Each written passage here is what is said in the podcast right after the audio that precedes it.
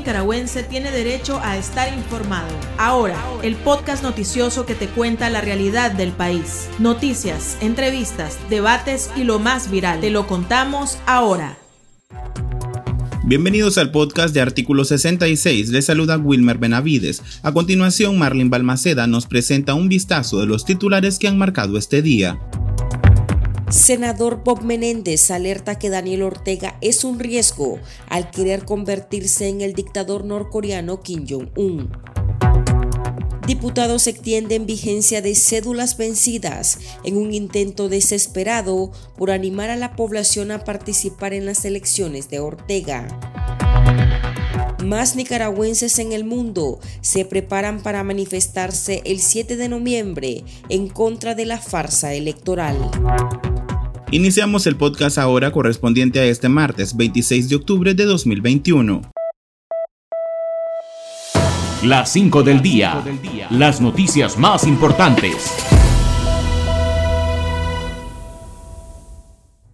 El senador demócrata Bob Menéndez, presidente de la Comisión de Exteriores del Senado de Estados Unidos, advirtió a la comunidad internacional que el dictador Daniel Ortega pretende convertirse en el dictador de Corea del Norte, Kim Jong-un. A través de su cuenta en Twitter, el funcionario estadounidense dijo que el ataque autocrático de Daniel Ortega contra la democracia y el pueblo nicaragüense debería hacer sonar las alarmas en todo el mundo. Por tanto, la respuesta de la comunidad internacional a este régimen debe acelerarse, porque ignoramos la fantasía de Ortega de ser el Kim Jong-un de América Latina, bajo nuestro propio riesgo. La aplanadora sandinista en la Asamblea Nacional y diputados aliados aprobaron una ley para extender la vigencia de las cédulas vencidas como parte de una maniobra desesperada para que la población acuda a votar en las cuestionadas elecciones de Daniel Ortega. La normativa establece que las cédulas de identidad que estén vencidas al 7 de noviembre se considerarán vigentes con el objeto exclusivo de garantizar el derecho al voto. Nicaragua recibirá por primera vez vacunas contra el COVID-19 donadas por Estados Unidos.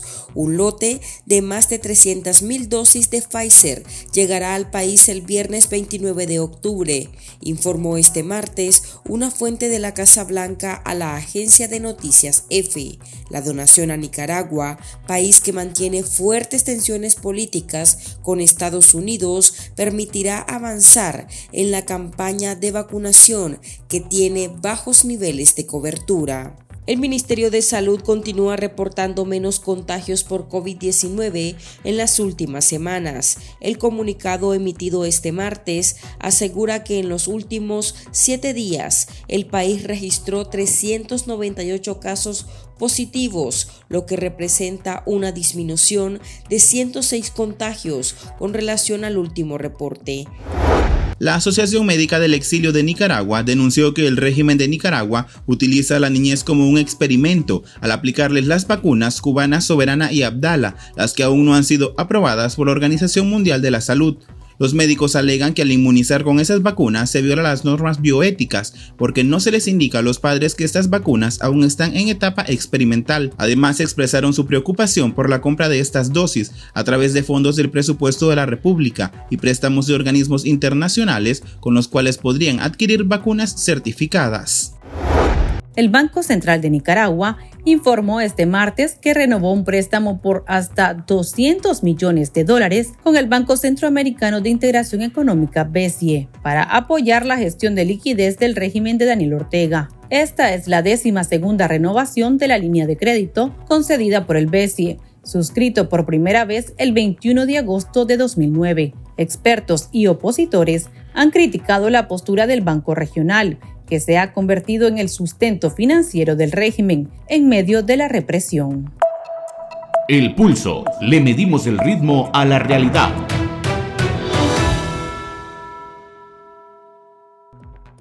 Este 7 de noviembre, quedémonos en casa. Es el título de un video que circula en redes sociales en el que organizaciones opositoras llaman a los nicaragüenses a no participar en las cuestionadas elecciones generales del 7 de noviembre. En el videoclip que fue producido en Costa Rica, participaron cantautores nacionales e integrantes de diferentes organizaciones en el exilio. Nicaragüenses radicados en Estados Unidos se unirán a la jornada cívica de protesta que se llevará a cabo en diferentes partes del mundo el día de las votaciones en Nicaragua, consideradas elecciones fraudulentas. Además, habrá manifestaciones en Costa Rica, Finlandia, México, España, Canadá e Italia. El exiliado político Byron Estrada nos brinda los detalles de la jornada que se realizará en Estados Unidos. Organizaciones del sur de la Florida, dentro de ellos encarcelados políticos que están llegando de Nicaragua, exiliados de los diferentes municipios, miembros del, del movimiento campesino de Matagalpa, Chontales, Buaco, eh, empresarios del sur de Miami y organizaciones como tal que ya existían en Miami, que dijimos que íbamos a llamarla una jornada cívica de protesta contra el fraude. Entonces, la jornada cívica de protesta contra el fraude se va a llevar a cabo el 7 de noviembre. Vamos a iniciar en el consulado de Miami a, las 10 de la mañana. Aquí se va a leer un mensaje y además eh, vamos a rechazar el fraude que se está llevando eh, a cabo en Nicaragua. También ese día del consulado de Miami nos vamos a trasladar en una caravana vehicular hacia la iglesia Santa Ágata. En la iglesia Santa Ágata nos va a recibir Monseñor Silvio Bae y vamos a esperar la misa, el mensaje y la bendición para luego concentrarnos todo Miami, todos los nicaragüenses en Miami, en lo que es el Parque Rubén Darío. Ah, en el Parque Rubén Darío, ahí vamos a montar bailes, ahí van a ver, eh, es una protesta, van a haber marimba, chicheros, bailes en el que vamos a rechazar el fraude o la farsa electoral de este 2021 que está eh, llevando a cabo Daniel Ortega. El mensaje a la comunidad internacional es decirle que esas elecciones son ilegítimas, que los líderes y candidatos a la presidencia para poder llevar a cabo esas elecciones están detenidos, ¿ah? están secuestrados por la dictadura orteguista. Además de esto, no existe condición alguna para poder darse una elección, no hay observación internacional, no existen garantías constitucionales, no existen seguridad, que Ortega no ha cumplido los acuerdos de la OEA, no ha cumplido los acuerdos con la ONU, sigue encarcelando, sigue amedrentando y sigue persiguiendo ciudadanos en contra de las libertades públicas, la libertad de expresión y la libertad de pensamiento. Consultamos a nuestros lectores qué les parece la iniciativa de los nicaragüenses en el mundo y qué esperan de la comunidad internacional. Aquí sus respuestas. El chat. Abrimos los micrófonos a nuestros oyentes. Sin lugar a duda, este tipo de acciones, aún siendo en el extranjero, es prueba fehaciente e irrefutable de que el espíritu de abril de 2018 sigue latente en el corazón del verdadero pueblo nicaragüense. El verdadero pueblo nicaragüense es que somos los que amamos al país, los que queremos tener una verdadera nación. Yo vivo en San Francisco, California, pero 100% nicaragüense y listo para ir a esa marcha con todo el orgullo para tener una Nicaragua libre de dictadura. Todos los exiliados regados por el resto del mundo están haciendo su papel y creo que va a ser eco esa marcha, porque no es una marcha cualquiera aislada en un país determinado, es una marcha mundial de todo el exilio en todas partes del mundo. Obviamente será un éxito rotundo esa marcha de repudio contra este régimen dañino que está violando todos los derechos del pueblo nicaragüense. Sería muy bonito e importante puede que la comunidad internacional nos dé la importancia y nos dé el objetivo directo para poder despojar a Daniel de ese fraude. Verdaderamente es una cosa extraordinaria. Por favor, ayúdenlo a denunciar, los que aquí no tenemos trabajo, no hay comida, no lo dejan salir, los hijos se lo están muriendo, muchos hijos se lo están muriendo de las comarcas porque no hay trabajo, tenemos solo un pedacito, media manzana, un cuarto de tierra, no hay donde trabajar, salimos a los pueblos a buscar trabajo, no hay. Todo esto ha pasado por nosotros mismos los nicaragüenses, porque desde un principio nunca hubo acuerdos entre presidentes anteriores de que por lo menos los que estamos fuera del país pudiéramos votar en contra de todo aquel que quisiera pisotear nuestro país, nuestra gente. Si nos unimos, triunfamos. La fuerza está en la unidad. Excelente, hermanos, sigan adelante con la marcha. Como me gustaría que aquí en Managua se hiciera la marcha también para ese 7 de noviembre, exigiendo elecciones libres, pero ya sabemos que todos estos políticos corruptos son los mismos. Siempre quieren el puesto, siempre quieren quieren billetes. Me parece magnífico, ya que nosotros no vamos a salir de casa, vamos a estar pendientes de las publicaciones de la marcha de la comunidad internacional del 7 de noviembre noviembre. Byron, ¿qué tal les ha parecido la respuesta de los nicaragüenses en el mundo ante la iniciativa de esta gran marcha mundial? Es una iniciativa que para nosotros los exiliados, los refugiados y también los asilados políticos en diferentes partes del mundo, pues miran o dirigen su mirada hacia la unidad de todos los grupos. Eso como punto número uno. Y, como punto número dos, enmarcamos en que esta marcha nos trae a la vivencia la lucha azul y blanco que nos merecemos y que hemos iniciado desde el año 2018. Esta marcha significa poder alzar nuestra voz contra el fraude, esta marcha significa estar en contra de un gobierno criminal que asedia, asesina, encarcela, está en contra de la libertad de expresión, está en contra de la libertad política y ciudadana, el derecho a elegir y ser electo. Y por eso nos vamos a convocar en unidad todos los grupos en Miami, en Europa, en Costa Rica y en otras partes del mundo en el que eh, vamos a gritar con fuerza no al fraude electoral. ¿Cuál es la acción inmediata que esperan de la comunidad internacional?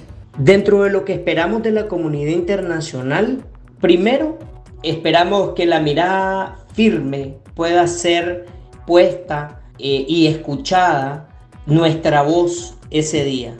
¿ah? Convocarnos para que la comunidad internacional entienda de que el régimen Ortega Murillo nos ha robado la posibilidad de salir de la dictadura en elecciones libres, limpias, transparentes y observadas.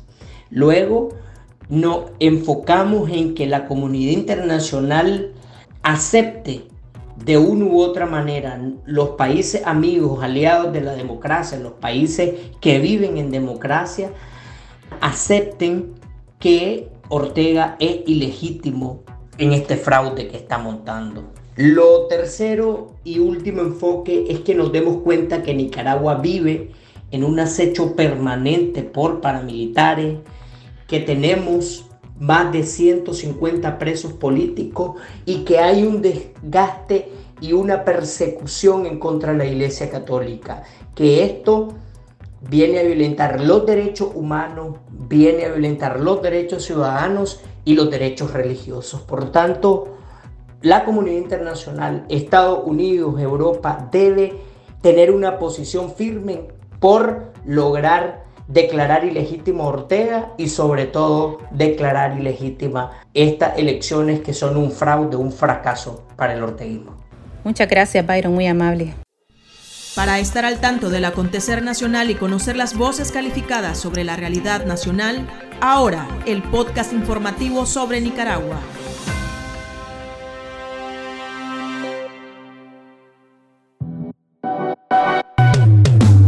Tendencias, la viralidad de las redes sociales. El padre Uriel Vallejos, párroco de la Iglesia Divina Misericordia de Sebaco Matagalpa, afirmó que no participará en las cuestionadas elecciones presidenciales del 7 de noviembre. El anuncio lo realizó durante su homilía dominical y fue rápidamente compartido y respaldado por la ciudadanía a través de las redes sociales. Escuchemos las palabras del líder religioso. Este 7 de noviembre mi huella dactilar estará limpia, como limpia estará mi conciencia de no ser parte de algo que va en contra de los anhelos de miles y miles nicaragüenses. Mi huella dactilar estará limpia limpia por los encarcelados, limpia por los exiliados, limpia por los asesinados, limpia por la pobreza extrema que vive muchas familias porque ya no alcanzan para el sustento diario, limpia por los emigrantes que a diario salen en caravanas en busca de un mejor de una vida y de un mejor futuro que esta patria bendita no le tiene. Mi huella estará limpia como mi conciencia porque se perdió la oportunidad de elegir en igualdad de oportunidades donde la competencia se eliminó y se pusieron a algunos de los mismos para ser de oposición. Aquí termina el episodio de ahora de Artículo 66. Continúe informándose a través de nuestro sitio web www.articulo66.com. Síganos en nuestras redes sociales, nos encuentran en Facebook, Twitter e Instagram y suscríbase a nuestro canal en YouTube. Hasta la próxima. La información veraz y de primera mano está ahora. No te perdás el podcast noticioso que te cuenta la realidad del país. Compartí y pasa la voz.